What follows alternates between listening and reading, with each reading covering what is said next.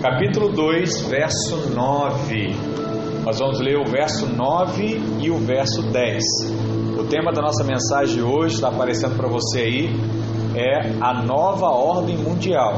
Então é um, um assunto que com certeza gera pelo menos em você uma curiosidade.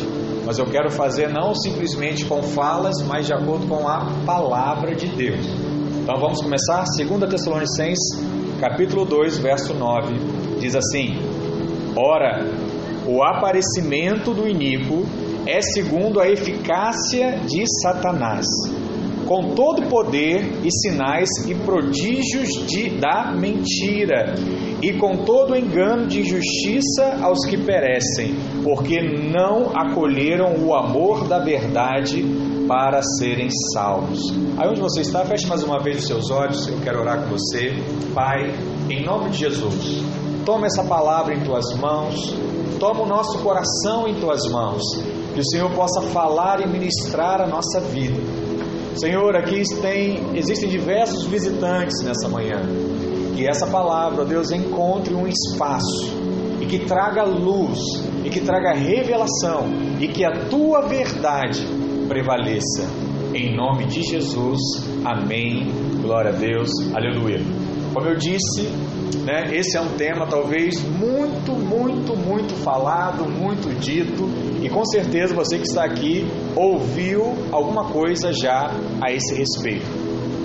E às vezes você, se pergunta assim: Poxa, pastor, será que é interessante falar sobre isso né, no culto? Será que é interessante falar sobre esse assunto né, numa célula? Irmãos, há um mês atrás nós falamos sobre uma mensagem que até o meu filho aqui, Guilherme, já sabe a cor dos cavalos. Né? Nós falamos sobre a cavalaria do inferno. Foram três semanas que, de alguma forma, agregou a você um conhecimento e uma percepção espiritual de muita coisa que estava acontecendo. Então, eu acho que não há mais dúvida, por exemplo, que você sabe que todo o problema começa com qual cavalo? Cavalo branco. Por que o cavalo branco? Porque o cavalo branco representa a mentira. Então toda briga começa com uma mentira, toda guerra começa com uma mentira. Então isso é algo que ficou de alguma forma sólido no seu coração. Isso é muito jóia. E esse tema aqui, ele também ele é importante por conta dessa característica. Ele está sendo muito dito. Mas eu queria que você queria abrir meu coração para você.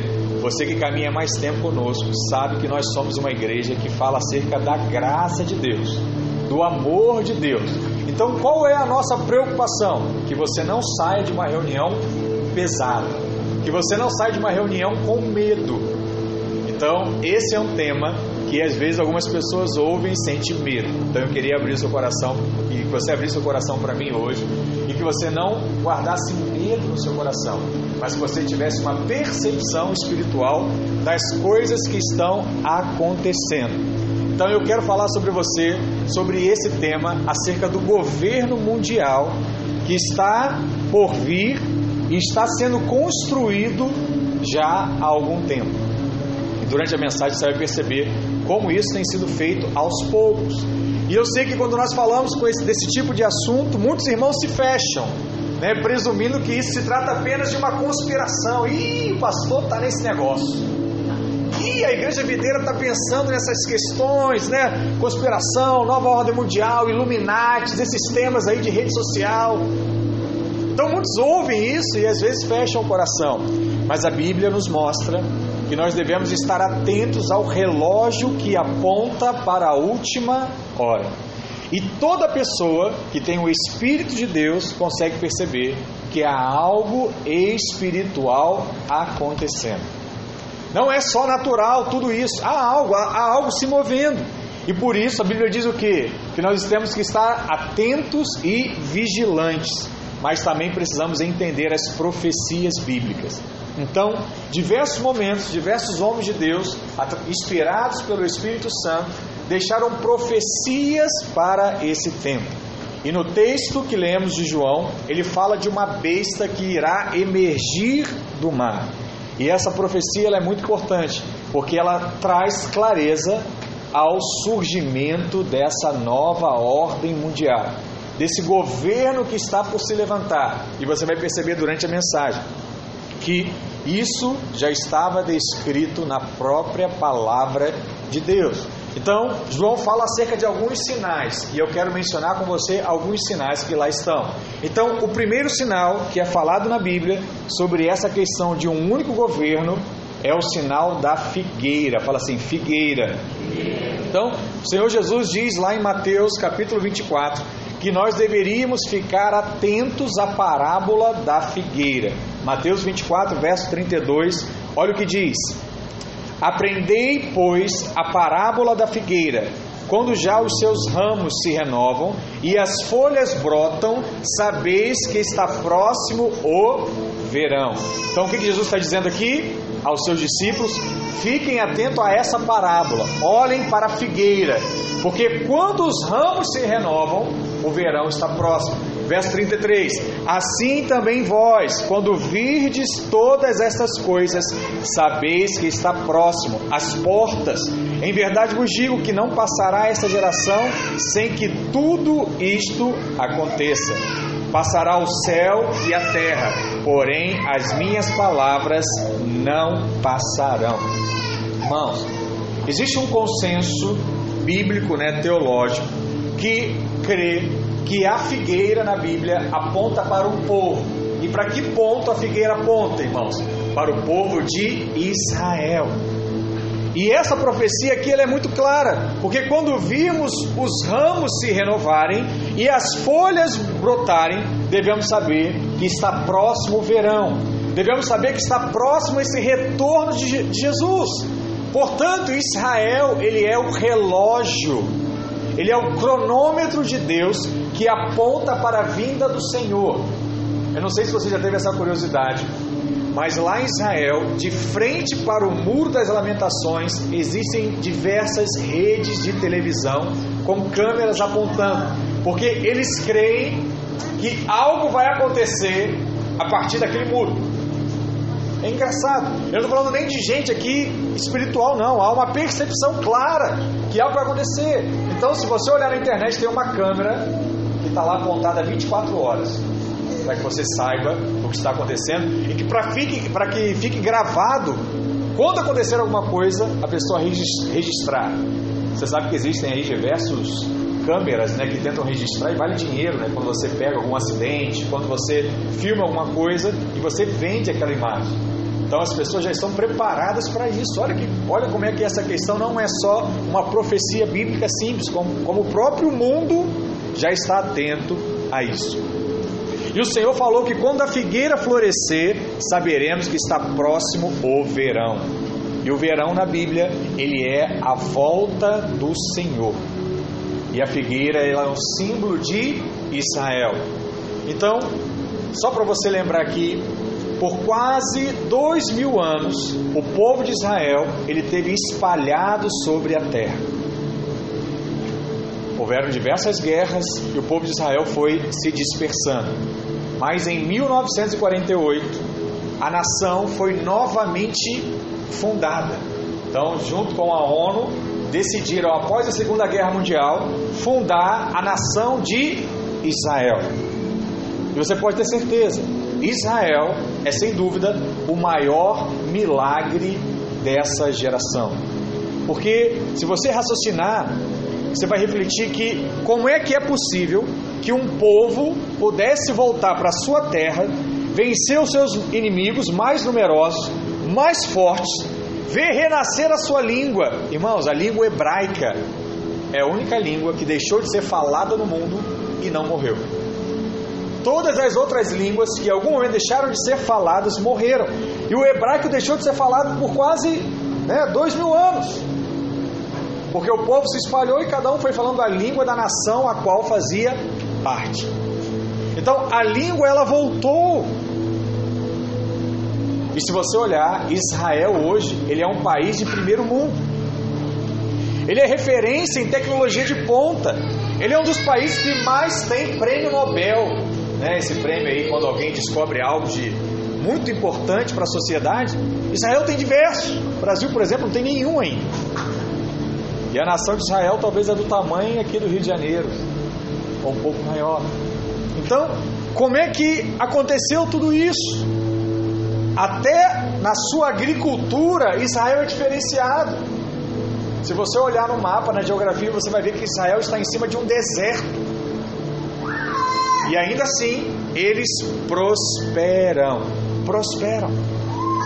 E é engraçado que quando você olha que o povo de Israel está no deserto e aquilo que ele planta dá fruto, e, e, na verdade são os frutos mais caros que são exportados, são os frutos feitos em Israel, você lembra o que? Da palavra. Olha o que diz lá em Isaías, que era um grande profeta, 27, verso 6.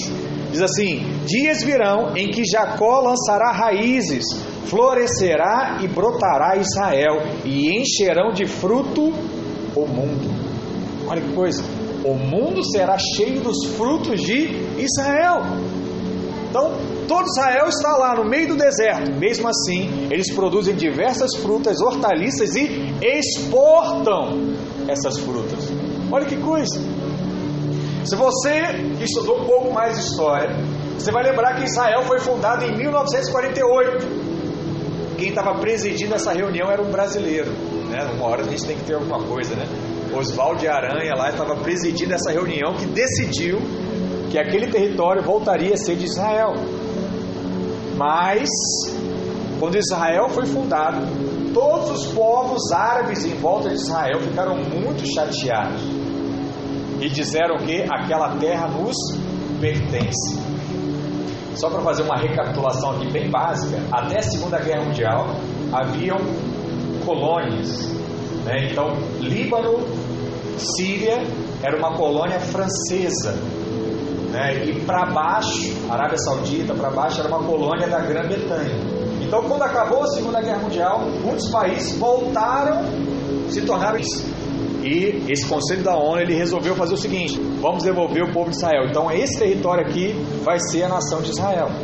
Mas o Líbano queria que fosse Líbano, a Síria queria que fosse Síria, né? E o Egito queria que fosse Egito. Então assim havia uma grande disputa.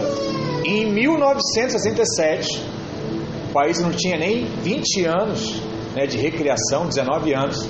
Esses países se uniram para que todos eles lutassem contra Israel. 1967. E aí surge na história um fato chamado a Guerra dos Seis Dias. Se juntam, mas Israel vence a batalha. Para para raciocinar. Uma nação com 19 anos de fundada. Constituição, regras, armamento, tecnologia, e seis povos históricos, né, já prevalecentes há tantos anos, lutam e perdem a batalha. Na verdade, quem já teve a curiosidade de estudar sabe que Israel venceu a batalha porque ele foi contra o Egito antes do Egito ir contra ele. Então é uma das batalhas mais bonitas que tem para quem gosta de estudar questões de guerra. Eles destruíram todos os caças egípcios antes dos caças decolarem e ali eles venceram a guerra. É mais ou menos assim: alguém soprou no ouvido, Ei, o pessoal está se preparando aí, vai agora. E ele foi e venceu a batalha. Irmãos, você pode achar essas coisas simples coincidências, né? Simples teoria de uma conspiração, mas eu vejo literalmente a mão de Deus agindo. E você sabe, o direito internacional diz que após uma guerra, quem vence tem a possibilidade de expandir o seu território. Então, a cidade de Jerusalém, ela não foi dada a Israel em 1948 na ONU. Mas depois da guerra de 1967, Israel tomou Jerusalém e tomou as colinas de Golã, que fazem fronteira com a Síria. Então, olha que coisa! Em 1967, Israel voltou a ter a sua cidade histórica, sua cidade bíblica, que é a cidade de Jerusalém. Em Lucas 21, 24 diz que o Senhor disse que até que os tempos dos gentios se completem, Jerusalém será pisada por eles. Então, gentil na Bíblia é quem não tem Deus, é quem não reconhece Deus, quem não reconhece o poder de Deus. Aí ele fala o seguinte: olha, até Jerusalém ser retomada, os gentios vão pisar nela. Mas haverá um tempo que Jerusalém voltará a ser do povo de Deus. Que tempo é esse, pastor? 1967. Então o que você percebe? Que essa profecia ela já se cumpriu em parte, pois Jerusalém agora é dos judeus. Até ano passado, existe uma grande discussão, né? Se o Brasil reconheceria ou não Jerusalém como a capital de Israel. Então, os livros nossos de geografia, pelo menos o que eu estudei, a capital de Israel é Tel Aviv. Mas se você for em Israel e perguntar para o judeu, ele vai falar para você que a capital do país dele é Jerusalém. Jerusalém. Isso aí é algo definido. Mas algo que ainda não existe para o povo de Israel é o local aonde o templo foi erguido. Então você sabe, quem já leu a Bíblia, que existiu o templo de Salomão, depois esse templo foi destruído pelo povo babilônico, depois o templo ele foi reconstruído e após Jesus o templo foi destruído novamente, já pelo Império Romano. Então, uma das profecias bíblicas dizem que a volta de Jesus está condicionada à construção da, da terceira vez desse templo. E esse templo só pode ser construído no mesmo lugar. E qual é o problema? É que o local em Jerusalém, aonde é o templo, hoje existe uma mesquita. Na verdade, é um conjunto de mesquitas. Então, é o único território de Jerusalém que ainda não faz parte do povo de Israel. Então, é bem lá no monte. Está na mão dos gentios, né, dos muçulmanos. Só que, assim como era impossível e impensável imaginar 100 anos atrás que a nação de Israel voltasse a existir, é difícil você acreditar hoje também que os judeus venham ainda dominar a esplanada das mesquitas, né? venham a destruir a mesquita para reconstruir o templo. Mas saiba, é exatamente isso que vai acontecer. Em Israel, por exemplo, o projeto da reconstrução do, do, do templo já está pronto. Sabia? Existe um projeto pronto para a reconstrução do templo. Só não reconstruíram ainda porque tem uma mesquita lá. Para você ver como as coisas estão acontecendo, estão muito próximas. E você pode se perguntar assim, pastor, por quanto, mas por que o templo dos judeus ele precisa ser reconstruído? Porque o Senhor disse na palavra que a grande tribulação ela vai começar quando o templo for profanado pelo anticristo. Mateus 24, verso 15 diz isso. Vai chegar um momento que vai se levantar um homem e vai profanar esse templo. E essa tribulação ela é conhecida e ensinada como a grande tribulação. Vai durar três anos e meio, e no fim dela, o Senhor voltará nas nuvens e todo olho verá. É o que a palavra diz lá em Apocalipse. Mas essa tribulação somente começará no dia em que o anticristo profanar o templo.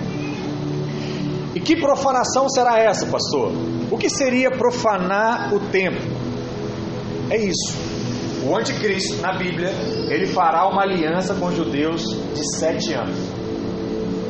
Três anos e meio, ele vai ajudar a reconstruir o templo. Ele vai financiar essa reconstrução. Mas na metade dos sete anos, ele vai quebrar essa aliança e ele vai colocar uma imagem no lugar santo e vai exigir que os judeus adorem essa imagem.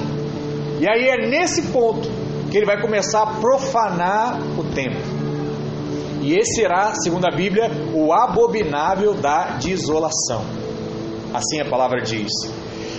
E eu pergunto para você: você consegue perceber que Israel é como um relógio profético? Sim ou não? Depois de tudo que você está ouvindo aqui, você consegue perceber alguma coisa acontecendo? Porque nós temos que estar atentos sempre ao noticiário sobre Israel e sobre as nações árabes. É um tema bem comum passar nas, na, na, a notícia sobre isso. E lembre-se né, de que a maior parte da profecia de Israel já se cumpriu. A maior parte. Eles já estão lá, eles já têm a cidade, falta só o tempo. Nós não sabemos se a nossa igreja, se a nossa geração vai ver isso, essa reconstrução. Mas acredita em mim, está mais perto do que antes. O projeto já está pronto. Basta uma simples guerra Israel vencer a guerra, ele pega o espaço e reconstrói de novo, reconstrói de novo o templo. É difícil acontecer uma guerra? Volta e meia você está vendo, né? Estados Unidos e China, né? um país com outro. Não é difícil. Eu estou falando isso para quê? Para que seu coração esteja atento e saiba que Jesus, sim, está voltando. Jesus está voltando. Esse, na verdade, deve ser o nosso clamor pela volta dele. Porque só a volta de Jesus vai acabar com pandemia, só a volta de Jesus vai acabar com fome, só a volta de Jesus vai acabar com miséria, só a volta de Jesus vai acabar com corrupção, só Ele. Então saiba, está próximo. Um outro sinal que a Bíblia diz, além do sinal da figueira, é o sinal do governo mundial. A segunda profecia a qual precisamos estar sempre atentos é a profecia do governo mundial e a profecia do anticristo. A palavra diz claramente que virá o homem da iniquidade, usando de todos os poderes de Satanás para enganar nos últimos dias. Olha o que diz lá Apocalipse capítulo 13, verso 1. Abra aí na sua Bíblia, eu acompanho.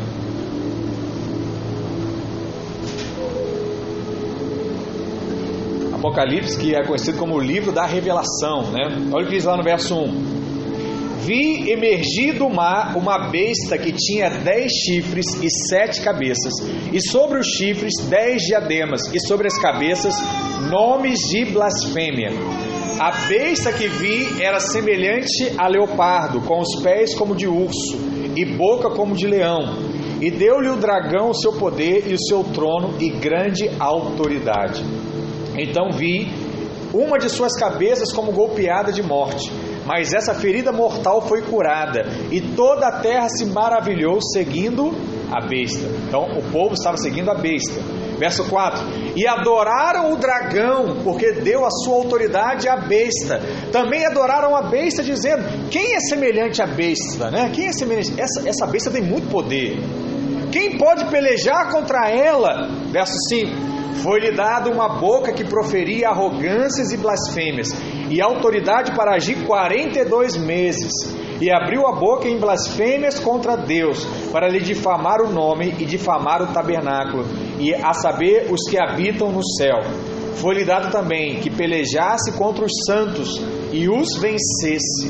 Deu-se-lhe ainda autoridade sobre cada tribo, povo, língua e nação. Então ele tinha autoridade sobre quem? Todas as pessoas, toda língua, povo e nação. Verso 8: E adorá-la-ão todos os que habitam sobre a terra, aqueles cujos nomes não foram escritos no livro da vida do Cordeiro, que foi morto desde a fundação do mundo. Se alguém tem ouvidos, ouça. Mais uma vez, se alguém tem ouvidos, ouça. Apocalipse 13 chama esse acontecimento e chama essa pessoa, essa criatura, né? Chama de a besta. E é engraçado que nem é dito que se trata de um homem como nós, mas de um ser bestial.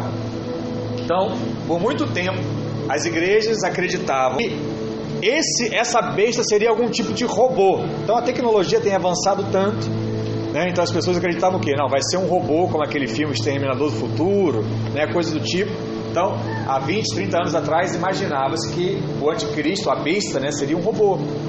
Mas hoje, na nossa realidade, né, se eu pudesse fazer uma hipótese aqui, eu acho que hoje seria algum tipo de clone.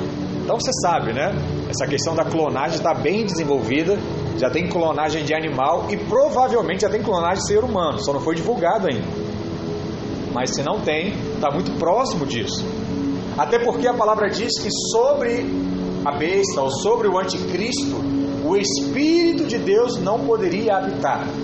Então o Espírito Santo ele habita sobre o homem porque foi criado por Deus. Então o clone, por exemplo, não é algo criado por Deus, é algo criado pelo próprio homem. Então é, alcança a revelação dessa profecia, né? Apesar que isso não é mais o mais importante. Mas eu queria dizer para você, se você partir do princípio que essa besta ela é um clone, então ela não é considerada um ser humano normal, segundo a Escritura. E hoje eu quero me deter né, a esses aspectos proféticos acerca do governo mundial. como essa profecia ela se cumpre, né? De alguém que vai falar sobre toda tribo, nações e todas as línguas. E a profecia diz claramente que ele governará sobre dez reinos, pois os dez chifres nos falam de dez reinos. Mas além dos dez reinos, ele fala toda língua, todo povo, toda a nação. Então o que você identifica aqui? Que haverá sim alguém que vai governar todo o mundo.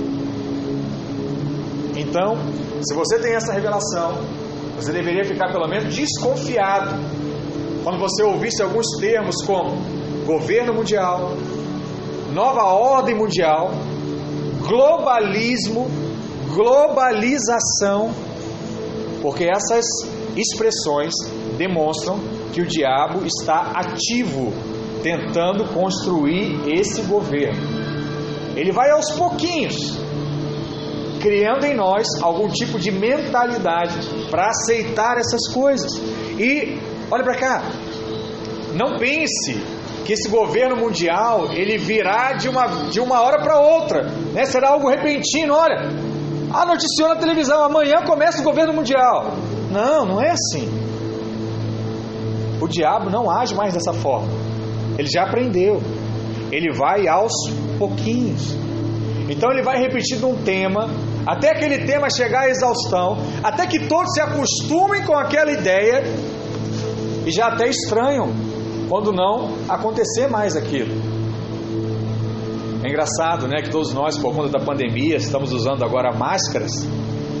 Mas assim que começou a usar máscara, né, e a maioria não usava ainda, você olhava, ih, vai de máscara, para que isso? Não vai acontecer nada. Agora já é o contrário. Você está tão acostumado a usar máscara e quando você não vê alguém, vê alguém sem máscara, você fala assim: rapaz, que absurdo, né? Mas tem que botar a máscara. Peguei o ônibus outro dia e não, o pessoal estava sem máscara.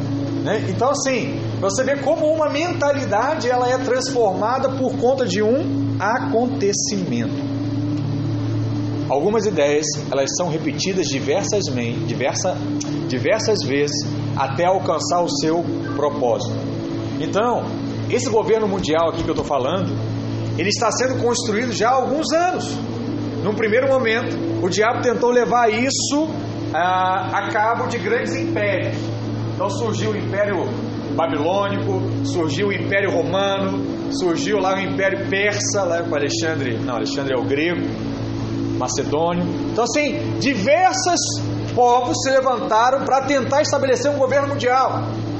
Né, o último deles agora é, a Segunda Guerra Mundial, Hitler. Então, assim, ele foi tentando conquistar território, mas no final ele queria dominar todo o mundo.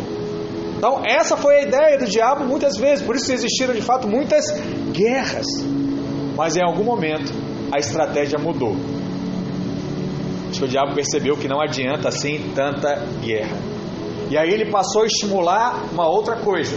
Ao invés de ser no braço, será na mente, será na mentalidade. E aí ele começou a estimular algo tipo ONU, Organização Mundial, né, das, Organização das Nações Unidas, na verdade, debaixo de países que de forma é, espontânea decidem aderir.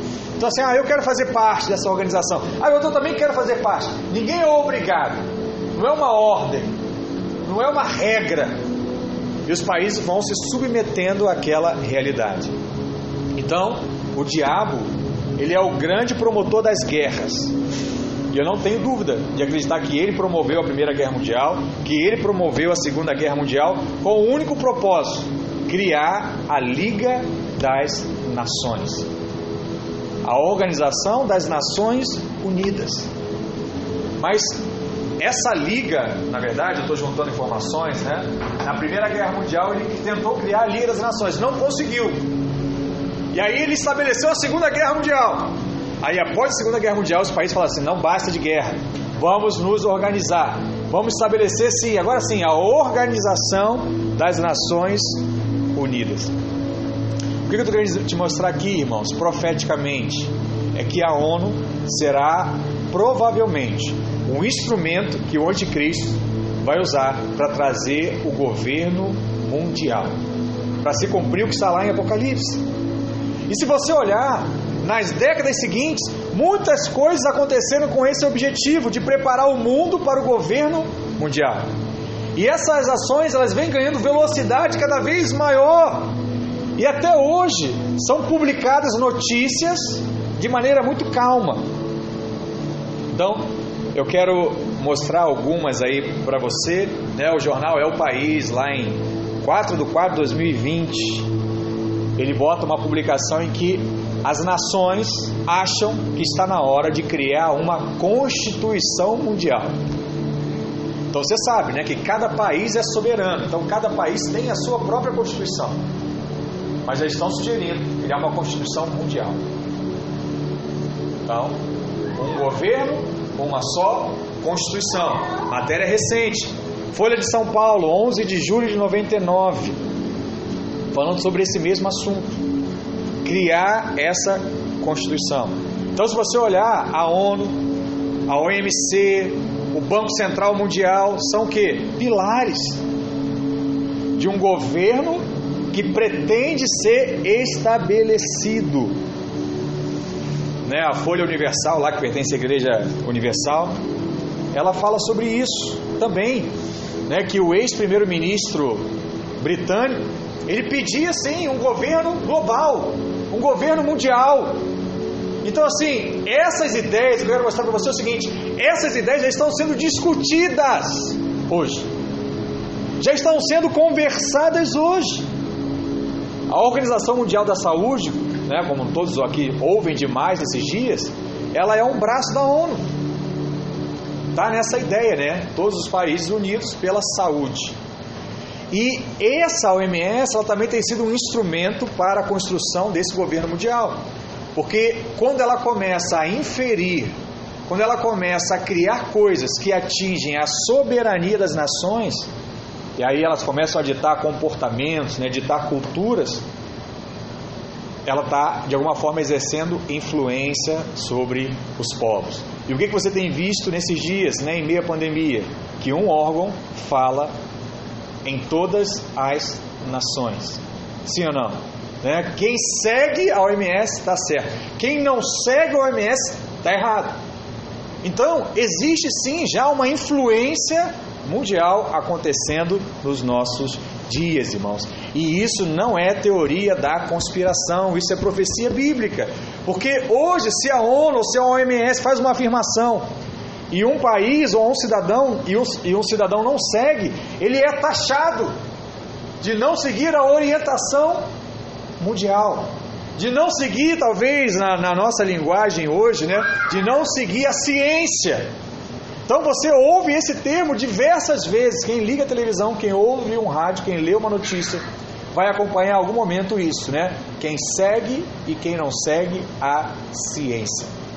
E quem define a ciência? A OMS. Então são coisas simples que têm acontecido, mas que são perceptíveis a nós. Quem há de discordar da OMS? Então toda a sociedade ela tem sido de alguma forma afetada. Mas o poder que essas organizações estão tendo é cada vez maior. E elas têm um único objetivo. Apocalipse 13, verso 7 diz: Foi-lhe dado também que pelejassem contra os santos e os vencesse. Foi dada a oportunidade a essa besta para que ela pudesse pelejar de fato. E no final das contas, o alvo, acredita em mim, o alvo é a igreja. E a prova disso é que em alguns países a economia já está flexibilizando. Diversos setores estão voltando a atuar normalmente. Mas em todas elas, a última área a ser liberada, sabe qual é? Alguém sabe qual é? Diga, a igreja. Só para vocês terem noção, o que está acontecendo na nossa cidade, no Rio de Janeiro, né, que o prefeito é cristão. Você vê como é que essa pressão acontece de uma forma grande. Se você olhar lá no site da prefeitura, você vai ver que a nossa cidade ela está em fases diferentes. Então tem a fase 1, a fase 2, a fase 3, a gente está na fase 4 agora. Salvo melhor juízo, não estou lembrado. A 3? 3B. 3B. Então depois tem a 4, tem a 5 e tem a 6. E eu não sei se está projetando aqui, se, se colocaram no slide, mas se você tiver a curiosidade de você ver, Na fase 6, que é a última, está tudo liberado, sem restrição nenhuma. A única coisa que vai permanecer com restrição é a igreja. São os cultos e as atividades religiosas. E o Senhor Jesus falou que devemos o quê? Trabalhar enquanto é dia.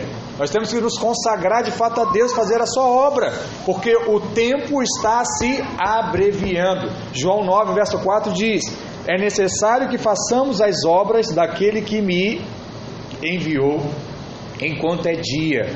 A noite vem quando ninguém pode trabalhar. Recapitulando aqui com você, qual é o primeiro sinal? Israel, a figueira. Qual é o segundo sinal? O governo mundial. Você pode olhar, irmãos, essas coisas estão acontecendo, sim ou não? Sim.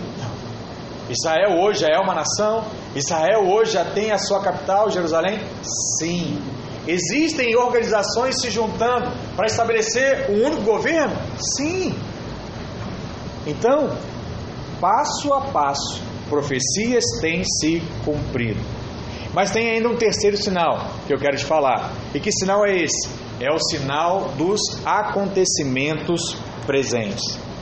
Eu vou mencionar algumas coisas que estão acontecendo, mas essa lista que eu vou te mostrar agora não é uma lista ainda completa, pois o diabo ainda age de forma diferente. Ele faz em todas as áreas, mas eu quero te mostrar algumas mais importantes.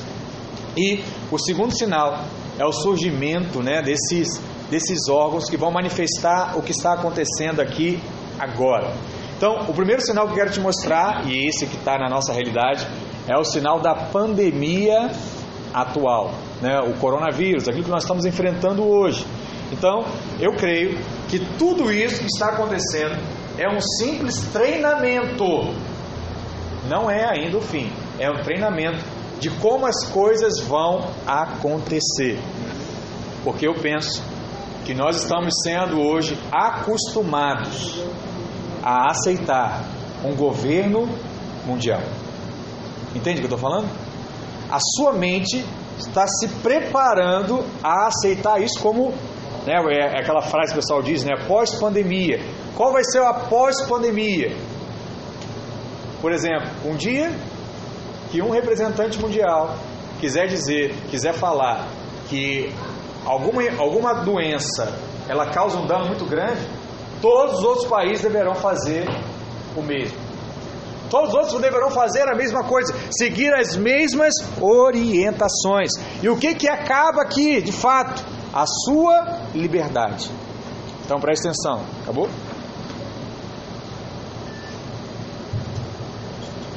Tá vendo? Estão querendo me calar aqui, mas não vamos. Mas o que está acontecendo hoje, irmãos, é que os países estão perdendo a sua liberdade. E o fim e o fim da perda da, da perca da liberdade é um único governo. É sempre assim. Todo grande monarquia, toda grande ditadura da história só aconteceu quando o povo perdeu a sua liberdade. E se você olhar, cada vez são criadas mais regras para poder tirar a sua liberdade. Então nunca houve tanta perda de liberdade como tem hoje. E por conta do medo da pandemia, nós estamos aceitando tudo isso em nome da proteção, em nome da nossa saúde, em nome da nossa vida. E essa sempre é a tática maligna, né? Ela vai levar as pessoas a aceitarem o controle de outras por conta do medo. É sempre assim. Eu trago medo e você faz o que eu quero. Eu mostro que eu sou mais forte e você é obrigado a se submeter ao que eu estou mandando. A regra sempre é a mesma e a pandemia já está nos preparando para isso. Quer ver um outro fato interessante, outro sinal? é a questão da moeda. Então hoje todo mundo já ouviu aquele termo chamado Bitcoin, sim ou não? Coins, né, em inglês é moeda e bit. É... Quem me ajuda aí, Douglas? Bit. É bit, né? Bit é, bit é bit. É dado, eu acho, né? É um dado. Então é uma moeda em dados, né? É uma moeda de fato digital. Então, preste atenção numa coisa. Para que haja um governo mundial, dá para ter real, dólar, euro, ienes, libra, peso. Vai dar um trabalho, irmãos. Então o que, que eu preciso estabelecer? Uma única moeda. Qual é a primeira ideia que tentaram agora? Moeda digital. Na verdade, não tem nem só uma, né? Tem bitcoins, tem diversas outras. Mas é uma grande estratégia já. E um passo importante é abolir as cédulas em papel e passar a usar apenas meios digitais. Por quê, pastor? Você parou para refletir sobre isso? Por quê? Porque o papel, ninguém sabe o que você está fazendo com ele. Se você pegar 100 reais e vai lá comprar uma, uma roupa, vai comprar um lanche, o governo não sabe o que você fez com 100 reais, mas se você passa o seu cartão, ele sabe. Se você faz uma transferência, ele sabe. Você já tentou fazer um teste, que agora está muito comum os bancos digitais, né? Você já viu lá que você não consegue fazer igual um depósito, você só bota lá na conta do fulano, você tem que ter o CPF dele. Então o que está acontecendo aqui? Está tudo sendo rastreado. Está tudo sendo identificado. Não existe transferência não identificada. Não existe pagamento no cartão não identificado. Só que o que, que nós, eu, eu me incluo nisso, né? O que, que nós pensamos? Ah, é muito mais fácil usar o cartão, pastor. Ficar andando dinheiro no bolso. Eu chego lá e passo o cartão. É muito mais prático. E agora o cartão eu uso uma pulseira. E agora o cartão fica no meu celular. Né? Tem um conhecido meu que comprou um chip pequenininho e tem um anel. E botou um chip nesse anel. E nesse chip está os dados dele, está o cartão de crédito dele, está a chave da portaria dele. Então ele bota a mão assim e a, a portaria abre. Né? Ele chega na maquininha agora de aproximação, bota a mão e o cartão passa. Não acredite que a gente vai regredir. É daqui para frente. Não tem mais voltas essas coisas, irmãos. Então o que vai acontecer na prática? O governo vai saber o que você gasta. Se ele sabe o que você gasta, ele sabe onde, onde você está, e ele sabe o que você gosta de fazer, e aí ele pode se organizar para que quando você abra lá a sua rede social, apareça o que você quer. Já viu como é que funciona isso? Foi olhar um computador, já era. Vai aparecer computador até você comprar. Até você comprar. Ah, eu olhei aquela blusa, achei tão bonita. Vai aparecer até comprar, irmãos. Não tem jeito. Você só vai vencer aquilo quando você comprar. Então é muito mais difícil vencer as lutas hoje. Por conta de toda essa realidade que nós estamos enfrentando. Irmãos, deixa eu te falar uma coisa. Ninguém pode ser contra algo assim. Mas de alguma forma, os governos têm estabelecido algo. E esse governo mundial está ganhando força, está ganhando proporção. Lembra que eu falei, não vai ser de um dia para o outro. Já está acontecendo. Já é a nossa realidade. Eu estou te mostrando isso. Quer ver uma outra coisa? O cadastro mundial. Então já existe um projeto para criar uma identidade internacional. Então, uma identidade, um banco de dados com dados de todo mundo. Aí eu posso ter o quê? Um único governo. Uma única realidade. Hoje na China, você acompanhou aí, quem acompanhou as notícias sabe, que a população já é monitorada por meio de câmeras e softwares com identificação facial. O melhor país que conseguiu lidar com, a, com o coronavírus foi a China. Porque a China controla tudo. Então é fácil. Alguém ficou doente, não sai de casa, se sair é multar. Não pode.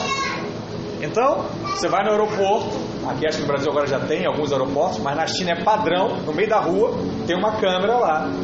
Ela vai medir a sua temperatura, ela sabe quem é você, e ela faz isso para a sua proteção, né? Né, irmão? Não é. Não é. Um governo, para poder manter aquilo que ela acredita, ela tem que conseguir controlar as pessoas. Então ela sabe, por exemplo, se alguém está se reunindo para tentar mudar aquela realidade. Vai acabar antes. Né? Ela sabe os lugares que aquela pessoa frequenta. Só para vocês terem uma noção, eu vi essa, essa notícia que os chineses agora vão ter um cadastro de pontuação. Como assim, pastor? Por exemplo, se você fizer uma postagem contra o governo, acho que não, acho que, isso, acho que é, é abominável isso lá, não deve acontecer isso. Mas algo parecido, né? Você postar algo contra o governo, contra uma lei, e você for pego, e você vai ser pego, você vai perder 10 pontos. Se você né, furou o sinal, sinal vermelho, você vai perder mais 10 pontos. Né? E se você foi o melhor aluno da sala, você vai ganhar 10 pontos. Então vai, é o sistema de pontuação. Para que isso? Na hora de você procurar uma vaga na melhor escola para o seu filho na universidade, só vai poder ir quem tiver a maior pontuação. Aí você olha isso e fala assim, pastor, é bonitinho isso, né? Então as pessoas, as mais cívicas, elas vão galgar as melhores coisas. Então, se a pessoa tiver um bom comportamento, ela vai ser melhor do que a outra que teve um mau comportamento. A nossa mente hoje aceita isso tranquilo. Mas na prática, irmãos, o governo vai escolher. Quem vai definir os parâmetros é o próprio governo.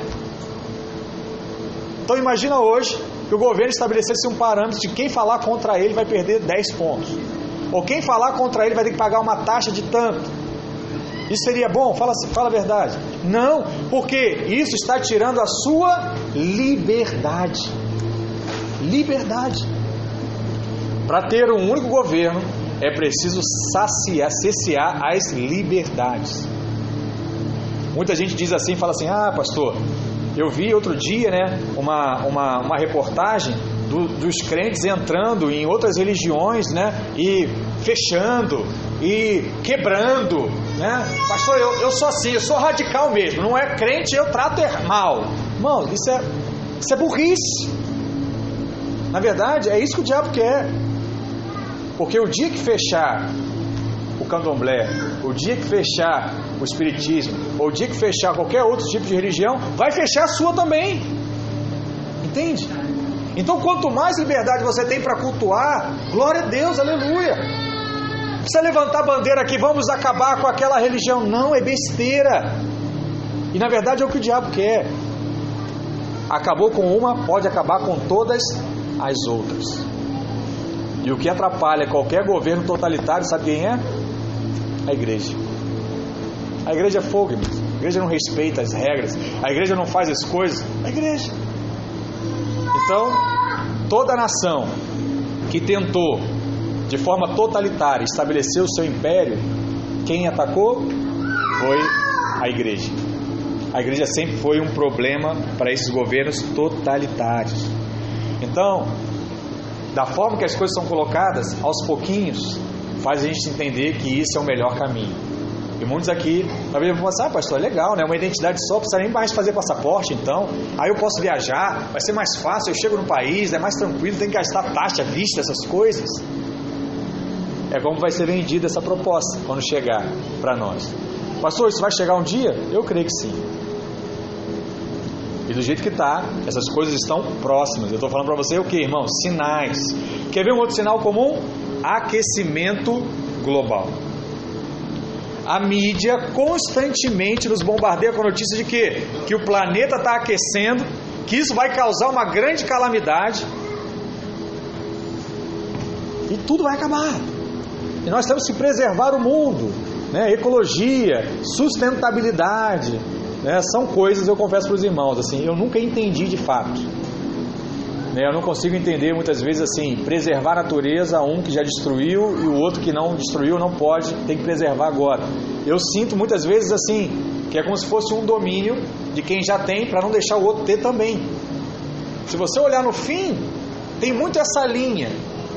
Né? É como se você é uma pessoa bem sucedida e você não quer dar as dicas de como se ser bem sucedido. Você deixa o outro pessoa lá rodando em círculos. E você limita ao máximo para que ele chegue até onde você chegou. É engraçado que um tema muito discutido também nesses dias, né, a questão da, da bomba atômica. Então, assim, diversos países têm a bomba atômica. mas eles não deixam mais ninguém estudar a bomba atômica. É estranho isso, irmãos? É lógico que para nós somos da paz é melhor que ninguém tivesse uma arma tão mortal. Mas por que, que um pode e o outro não pode? Por que, que um tem e o outro não tem? Qual foi a imagem que nós ficamos aí de um, de um, de um governante quando ele estava quase, ou nem sei, eu acho que ele até descobriu, né, que é até da, da Coreia do Norte. Como é que a mídia colocou isso para nós? Todo mundo tem uma imagem negativa, com certeza, hoje da Coreia do Norte, por diversos motivos. Um é esse. Então, o que, que a gente tem que perceber, irmãos? Que as coisas estão acontecendo. Na última conferência do clima lá em Paris, foi feita a proposta de criar um imposto mundial para ajudar a combater o aquecimento global. Então vamos raciocinar. Um imposto mundial. Quem vai arrecadar esse imposto? Um banco mundial. Quem vai tomar as decisões do dinheiro que está nesse banco? Uma organização mundial. E quem vai dar o faz? O governante mundial. Você consegue enxergar o passo a passo? Irmãos, é simples demais. Só não percebe quem não quer. Pastor, isso já está acontecendo? Em alguma parte sim. Mas ainda não aconteceu. E eu só estou te mostrando que? Os sinais. Só para você ter uma outra noção. Nas Olimpíadas de Inverno, o Putin, né, que é o governador lá da, da Rússia, o presidente da Rússia, ele quis fazer a Olimpíada numa cidade chamada Sochi, acho que é Sochi, Sochi, né? Sochi, isso.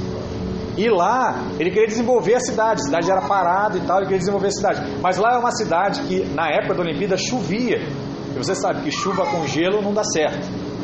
É um problema. Então o que, que ele fez? Ele contratou uma empresa para usar uma tecnologia para fazer com que as nuvens de chuva não chegassem até a cidade no período da Olimpíada. Então ele gastou milhões. E ele prometeu que não ia chover. E nenhum dia choveu um local que sempre chovia. Aí você fala assim, ah, pastor, mas isso é lá na Rússia. Vou trazer para você. Carnaval de São Paulo ano passado. Estava programado uma chuva absurda. Uma cervejaria, né, chamada Ambev, né, ela produz várias cervejas. Ela pagou uma empresa para impedir que chovesse durante o carnaval. Então, não sei se você já viu, bota no YouTube que existe. Você vai ver o vídeo lá. É um avião que vai jogar partículas de água numa nuvem e vai fazer com que chova antes da nuvem se crescer e chover na, no local que ela quer. Então o que, você percebe, irmãos? A tecnologia, o mundo hoje consegue mudar até a, a natureza, até a chuva. A Bíblia diz isso, né? Você não sabe quando vai chover. Agora tem gente que já sabe. E sabe até onde. Então, o que, que isso nos leva a pensar, irmãos? Que já existe tecnologia capaz de simular um aquecimento global.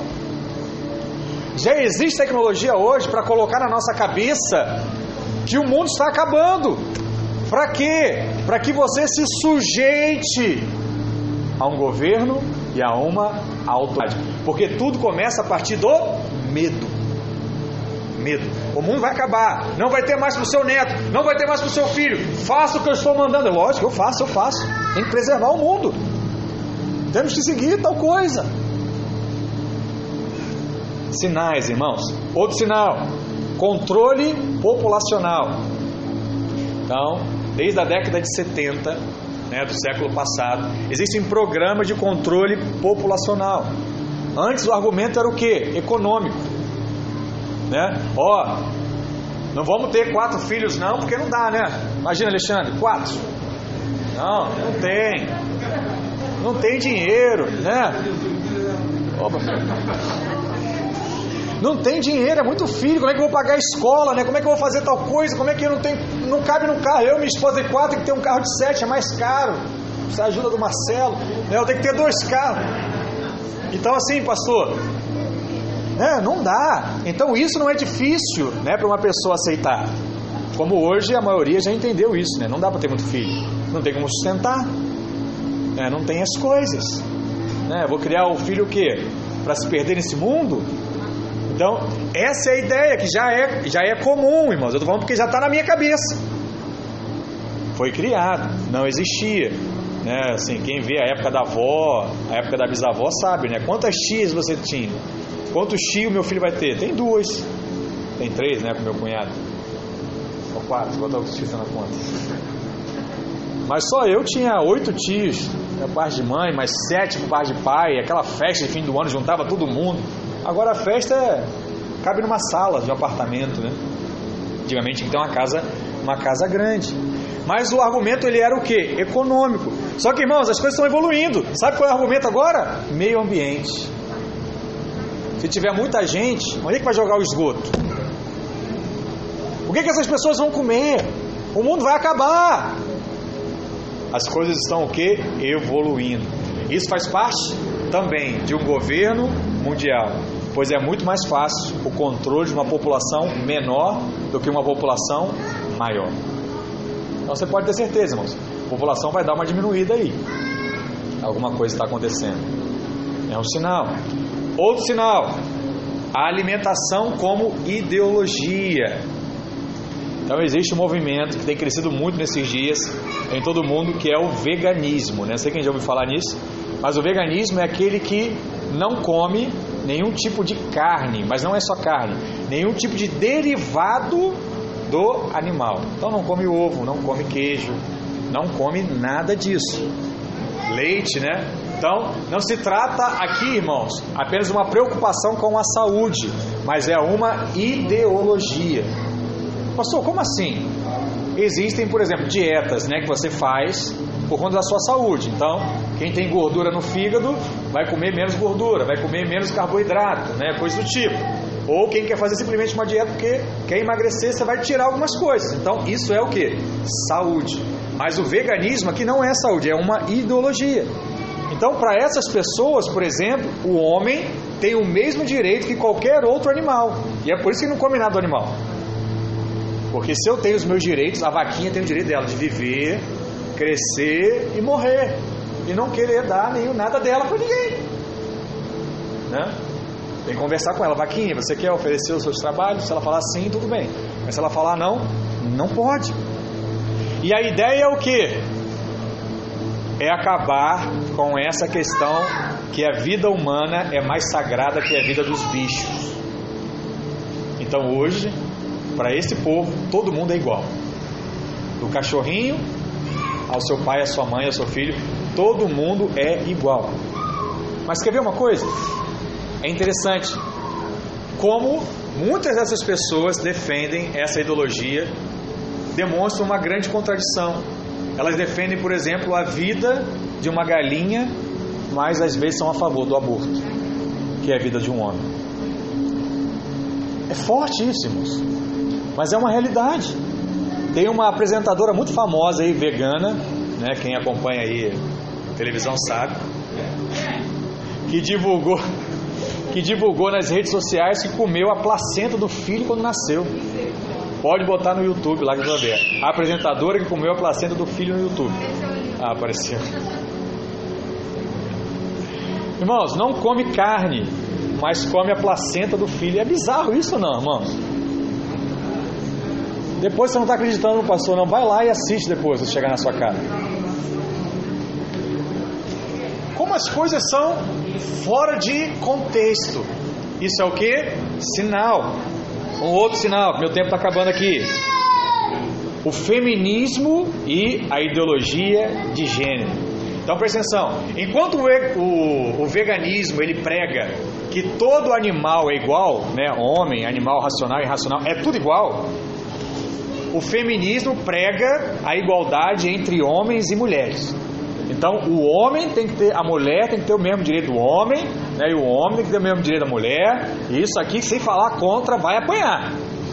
E não só lá fora, não, dentro da igreja. Então, você tem que tomar muito cuidado com o que vai falar aqui agora.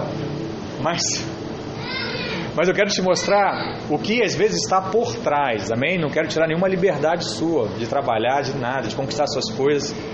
Eu acho que todos têm esse direito sim. Mas existem ideologias que estão atrás, que são mais fortes do que as atitudes. Então, voltando aqui, tudo parece justo e correto, mas o problema é quando ignoram a biologia.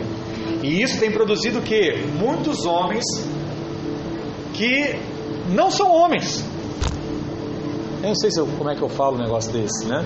Que não fazem ou não têm aquele papel de fato de ser o provedor, de ser, de ser aquele que vai sustentar uma casa, daquele que vai ter aquela, a, aquele delay a mais para se estressar, né? ele vai segurar aquela pressão por mais tempo. Então, como todo mundo é igual agora, aquele homem que não era assim, ele vivia tranquilo. Existe uma coisa que é ensinada em vários livros de criação de filhos. Os livros falam o seguinte: uma menina, quando nasce, ela não precisa ser ensinada, ela vai se tornar uma menina, a grande maioria. Um menino, ele precisa ser ensinado a ser menino. Pastor, que absurdo, é lógico, hoje em dia então é um absurdo falar um negócio dele. Tem que deixar a criança definir o que ela quer. Não. O homem, na verdade o ser humano, ele tem medos. E você precisa construir no menino que ele vai virar o provedor, sobre ele há essa responsabilidade, por mais que as coisas estão sendo divididas hoje, a responsabilidade permanece ainda, né, até biblicamente, né, sobre o homem de ser o que?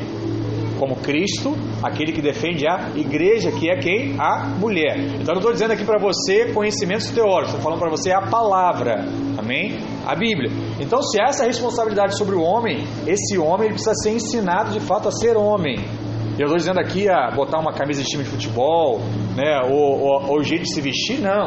Estou dizendo a essa postura, sabe? De decidir as coisas, de ser alguém posicionado, de ser alguém que não é inconstante. É comum às vezes as mulheres serem constantes. Eu quero uma coisa hoje, não quero amanhã. Mas o homem precisa ser constante. Ele precisa começar algo e ir até o final. Isso é uma figura masculina. Então, homens que não tiveram esse ensino eles são adultos com essa dificuldade. Eu não digo só a dificuldade sexual, não. Eu digo a dificuldade de fato de se posicionar, sabe? De ser alguém que vai até o final, de alguém que conquista as coisas. Então a palavra diz isso. O homem ele foi criado com esse objetivo de conquistar. E o que o diabo quer fazer com isso? Em primeiro lugar, ele quer destruir a figura mais importante. Olha para cá. A figura mais importante em um lar, sabe quem é? O pai. Tem muita mãe que fica assim: Claro que sou eu, eu sou a mãe. Normalmente o filho quer estar mais com a mãe, é verdade. Mas o filho olha o tempo todo para o pai. O pai é o farol, porque o pai representa o que em casa? A autoridade. Quer ter paz com seu filho é ensinar para ele essa palavra chamada de autoridade. Então, o pai, dentro de uma casa, ele é a figura da autoridade. A mulher que respeita o marido dentro de casa, ela não sabe o bem que ela está fazendo para os filhos. Porque o filho vai olhar e vai dizer assim: Olha, nunca vi minha mãe desrespeitar o meu pai. Minha mãe sempre me ensinou que o pai é autoridade. Então eu nunca devo desrespeitar uma autoridade. Ele vai crescer e não vai arrumar problemas, porque ele entendeu o que é respeitar uma autoridade. Isso é muito sério, irmãos. Então, quando eu estou falando aqui, eu quero entrar só no aspecto sexual, que é muito, muito pequeno. Eu estou querendo trazer para você a figura e a ideologia que o diabo tenta destruir, porque ele quer destruir o reconhecimento de qualquer autoridade. E quando ele destrói o reconhecimento da autoridade, ele destrói uma casa, ele destrói uma família, ele destrói um sonho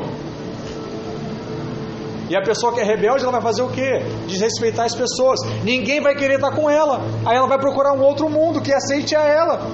Vai entrar em drogas, suicídio, morte.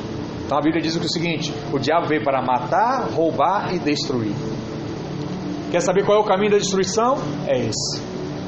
Perdeu a autoridade, a destruição começa. Qual foi o primeiro pecado do universo? Foi quando um anjo chamado Lúcifer olhou e disse assim: Deus, eu posso ser mais do que ele. Eu vou contra ele. Pronto. Deixou de reconhecer a autoridade.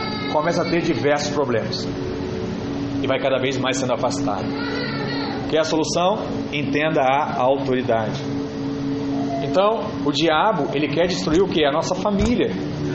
E, e qual é o alvo? Nosso, cuidar dos nossos filhos. Você que tem filho, é criança, cuide deles ensine de acordo com a palavra de Deus. É a paz que nós temos. Mas também querem tirar o que? Toda a resistência. Pois os homens que não têm essa força não têm vigor ou coragem para defender a sua própria casa. Não tem, não sabe. Não vai defender, não vai se posicionar. E mais uma vez, a ideia é facilitar a vinda desse governo produzindo o que? Passividade nas pessoas. Medo, passividade, governo mundial. Sinal. Outro sinal, perseguição. Eu não sei se você sabe, mas todos os dias milhares e milhares de, de cristãos são assassinados. Não no Brasil, mas em outros lugares do mundo isso acontece de montão. E a proporção de perseguição de cristãos tem aumentado a cada dia de forma alarmante no mundo. Então, milhares de cristãos são perseguidos todos os anos e dezenas morrem por causa da sua fé em Cristo. Na África, na China, na Coreia do Norte, nos países muçulmanos. Então, não é autorizado nenhum tipo de pregação. E você não vai encontrar uma nota de imprensa.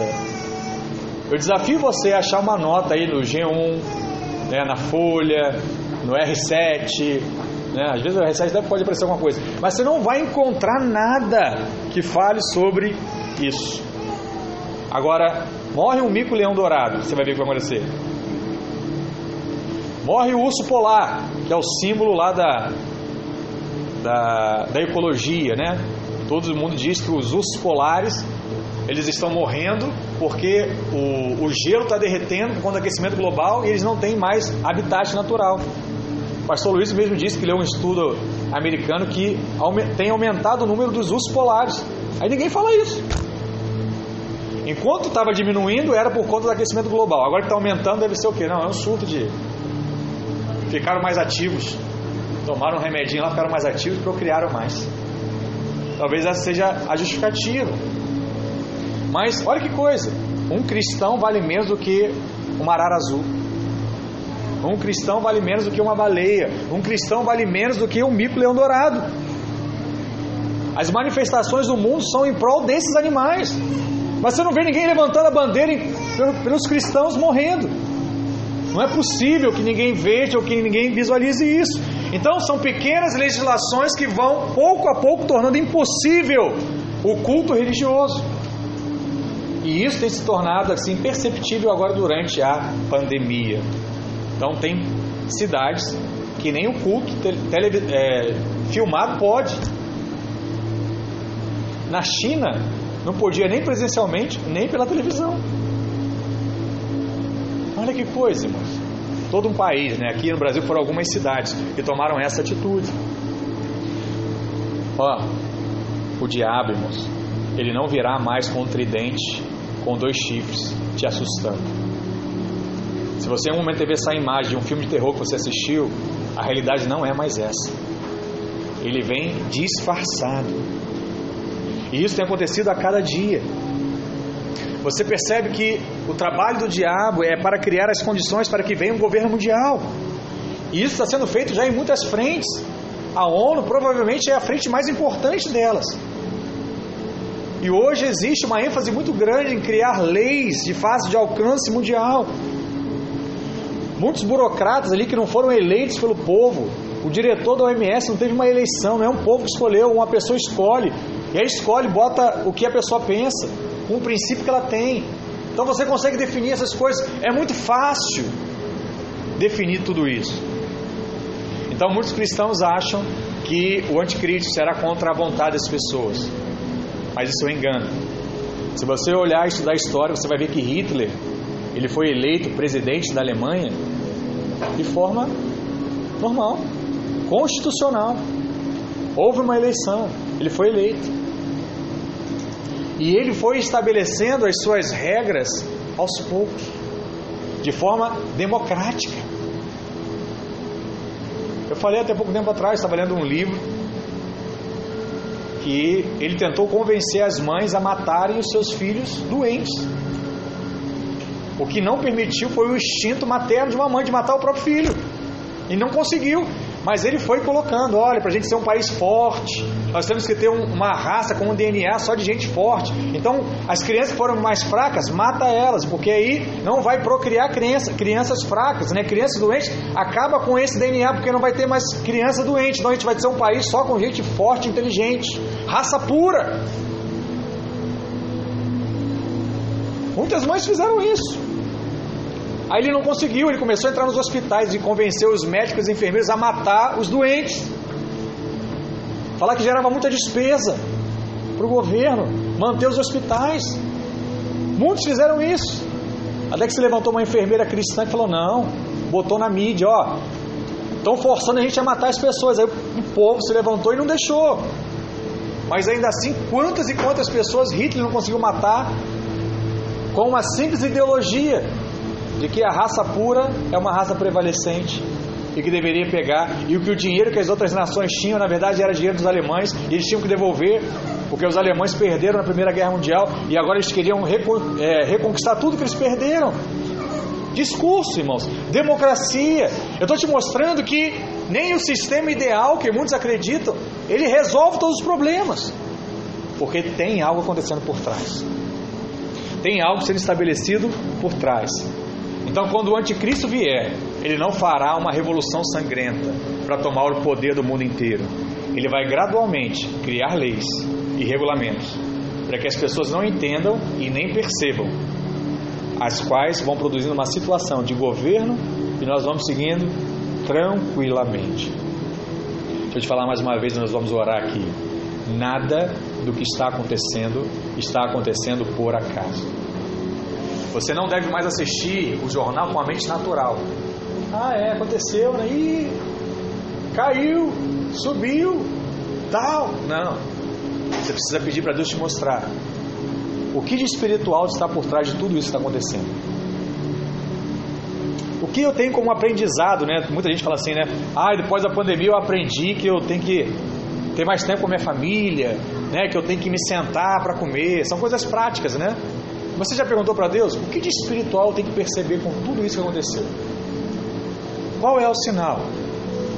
Eu quero te mostrar algumas coisas que eu acho que deveria acontecer com você. Primeiro, você precisa se reunir na sua cela para estudar a Bíblia. Sabe? Falar mais disso. Essa semana eu te, eu te convoco a fazer isso. Né? Quem está aqui no culto e não foi numa cela ainda, vai visitar uma cela essa semana.